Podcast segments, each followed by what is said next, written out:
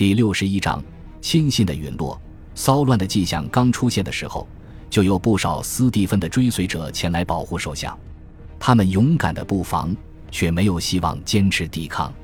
外面的人群增加一些，首相的危险就多出一分。防守方看见人群中又出现了王宫卫士中的弓箭手，心生恐惧。防守方的人数远远少于进攻方，或许装备也很差。不可能从被重重包围的宅邸中突围而去。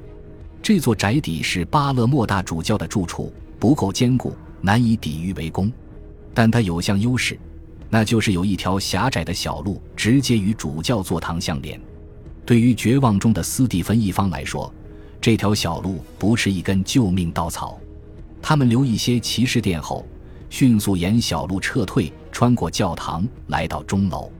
他们终于能在钟楼布防。无论如何，他们坚持的时间可以再长一些。在横扫整个城市的全面骚乱之中，阿耶罗的马修和卡伊德里夏尔轻易地重获自由，再次成为叛乱者的首领。他们召来王室的号手，让号手在大主教宅邸外面吹号，而没有意识到斯蒂芬已经逃走的暴民还在猛敲大门。吹号是一次绝妙的行动。听到号声的人只会想到一件事，那就是国王支持叛乱者。已经在街上的人获得了新的热情，激情倍增。当时还待在家里的人通常不知道自己应该帮谁，听到号声后也赶紧出门上街了。此时，有人想起来的那条小道，不是将他想做摆脱围攻的逃跑之路，而是想做从后面潜入王宫的道路。人群立刻冲向主教座堂，斯蒂芬的人已经锁上了所有入口，但是进攻者找来柴草，在不久后点燃了大型木门。人们冲进主教座堂，击退了几个试图阻拦他们的勇敢剑士。他们没有想到钟楼，却通过小道涌入王宫。整座主教座堂被人洗劫得干干净净之后，暴民领袖才明白斯蒂芬逃到了何处。他们跑回钟楼，但是钟楼的楼梯曲折而狭窄，守卫者为保命而奋力战斗。几个胆子大的人往上冲，不久就带着满身鲜血逃回。这时进攻得以暂停。有些人打算将整个塔楼烧掉，其他人则认为最好用工程机械对付这样的石质建筑。还有人打算破坏它的地基。他们一直争到天黑。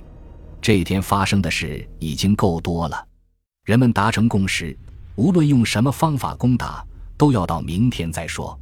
但是阿耶罗的马修越来越焦虑，他知道这座建筑很坚固，比所有围攻者想象的更坚固。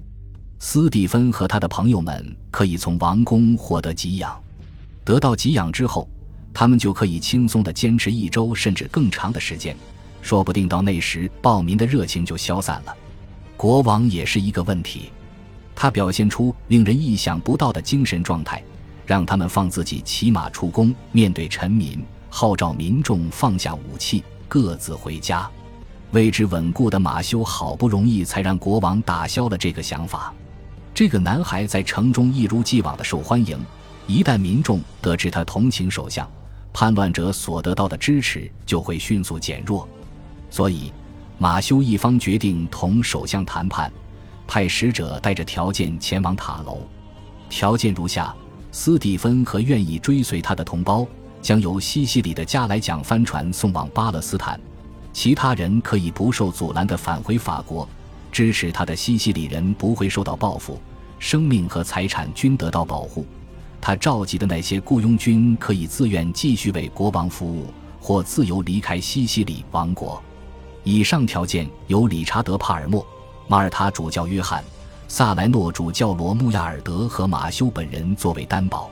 在当时的情况下，这些条件已经极为宽宏大量了。斯蒂芬接受了。接下来的事只剩下尽快将首相和他的朋友送出西西里，备好一艘合适的船，再用整夜装载货物和给养。次日上午准备完毕。为了避免出现意外。斯蒂芬一行在首都之外一段距离的地方登船，位置在今天蒙代洛的郊区。但就在船舶刚要起锚之时，码头上传出一阵喧闹声。巴勒莫主教座堂的教士们想到，他们还没有从斯蒂芬那里获得辞去大主教之位的文件。如果缺少这样的文件，他们就无法选举下一任大主教。斯蒂芬当时的心情肯定不好，所以起初拒绝出具该文件。当他听到在场的人在窃窃私语什么，看到他们手按佩剑，他才明白他们如何理解自己的拒绝之举。这代表他想秘密返回西西里，再次掌握权力。随后，他终于同意开具文件。可能他真的害怕有人会认为他将在某些情况下再次踏上这片土地，踏上这片他曾真诚地为之服务却受到如此耻辱对待的土地。可怜的斯蒂芬，他再次踏上西西里的时间之快超出他的预想。他的桨帆船驶出港口后，却被发现完全不适于航海。至于其中的原因是不是别人的蓄意破坏，我们无从得知。但到船只抵达利卡塔。也就是往西南方走到岛屿一半路程的时候，船已经无法再航行了。利卡塔的居民怀有公开的敌意，他们极不情愿地允许斯蒂芬登陆，但是他待的时间不得超过三天。时间这么短，指望修复船舶是不可能的。斯蒂芬自己出钱，从港里的热那亚商人手中买了条船，最终抵达了圣地。在离开法国的两年里。佩尔什的斯蒂芬仿佛尝遍了一辈子的酸甜苦辣，在欧洲的三大王国之一的西西里王国，他获得了世俗和教会的最高职位，从一介平信徒成为一位大主教，赢得了一些人的尊重，受到了许多人的厌恶，或许还获得了王太后的爱。他学到了很多关于权力和滥用权力，关于政府管理的艺术，关于忠诚、友谊和恐惧。但他没有学会任何关于西西里的事情，他从来都没有弄懂。就算不是在生死关头，国家的力量也依赖于保持团结，而国家生来由各种元素组成，易于分裂，所以必须从上头往下施加团结。因为他不了解这一点，所以他失败了。最后，他意外的、不由自主的促使敌人联合了起来，这丝毫没有减少他的失败。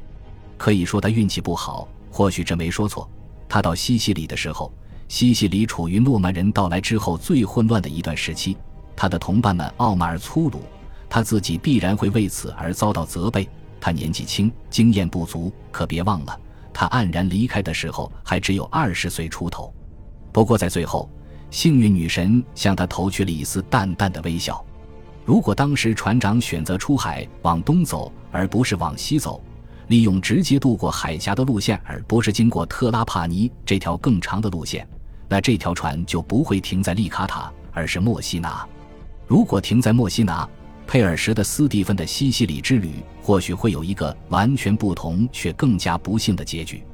陪伴斯蒂芬前往西西里的三十七位法国人之中，只有两位在他离开时还活着，其中一位名叫罗杰，他有学识、勤奋、谦逊。这是我们的故事第一次，也是最后一次提到他。另一位是布鲁瓦的彼得，他是那个时代最杰出的学者之一。彼得在图尔学习了人文科学，在巴黎学习了神学，在博洛尼亚学习了法律。返回法国后不久，鲁昂的罗斯鲁德派他去西西里，和米尔的沃尔特一起教导年轻的国王。这个职位肯定引发了宫廷中某些人的嫉妒之情。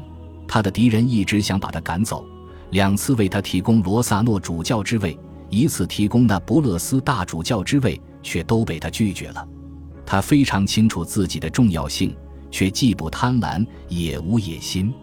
虽然文人不再享有前两任国王时期的崇高地位，但是比起同时期的其他欧洲宫廷，学士在巴勒莫更受尊重。他不想离开。一因一百六十八年夏天的事件改变了一切。危机来临时，彼得幸运地卧病在床，处于萨莱诺的罗穆亚尔德的精心照料下。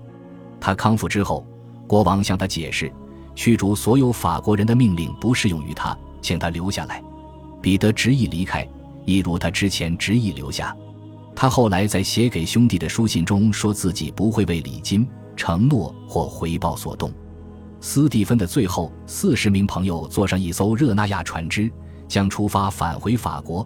彼得坚持要搭乘这艘船。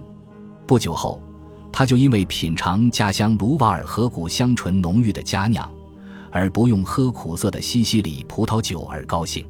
三四年后，老朋友理查德·帕尔默寄来书信，表示想再会旧友。彼得的回信中有以下内容：先是佩尔什的斯蒂芬和他不情愿的伙伴出发去圣地，然后是布鲁瓦的彼得一行坐船回家。眼看船舶消失在地平线上，王太后玛格丽特的心情应该近乎绝望。他把所有赌注都压在这些法国人身上，却赌输了。他身边是只有十五岁的儿子威廉，他的摄政时间只剩下三年，但是他的政治声望和道德名誉已经毁了。作为往昔秩序的最后一位可怜的捍卫者，西班牙女人此时既不害怕也不怨恨。她只是被人忽略了。感谢您的收听，喜欢别忘了订阅加关注，主页有更多精彩内容。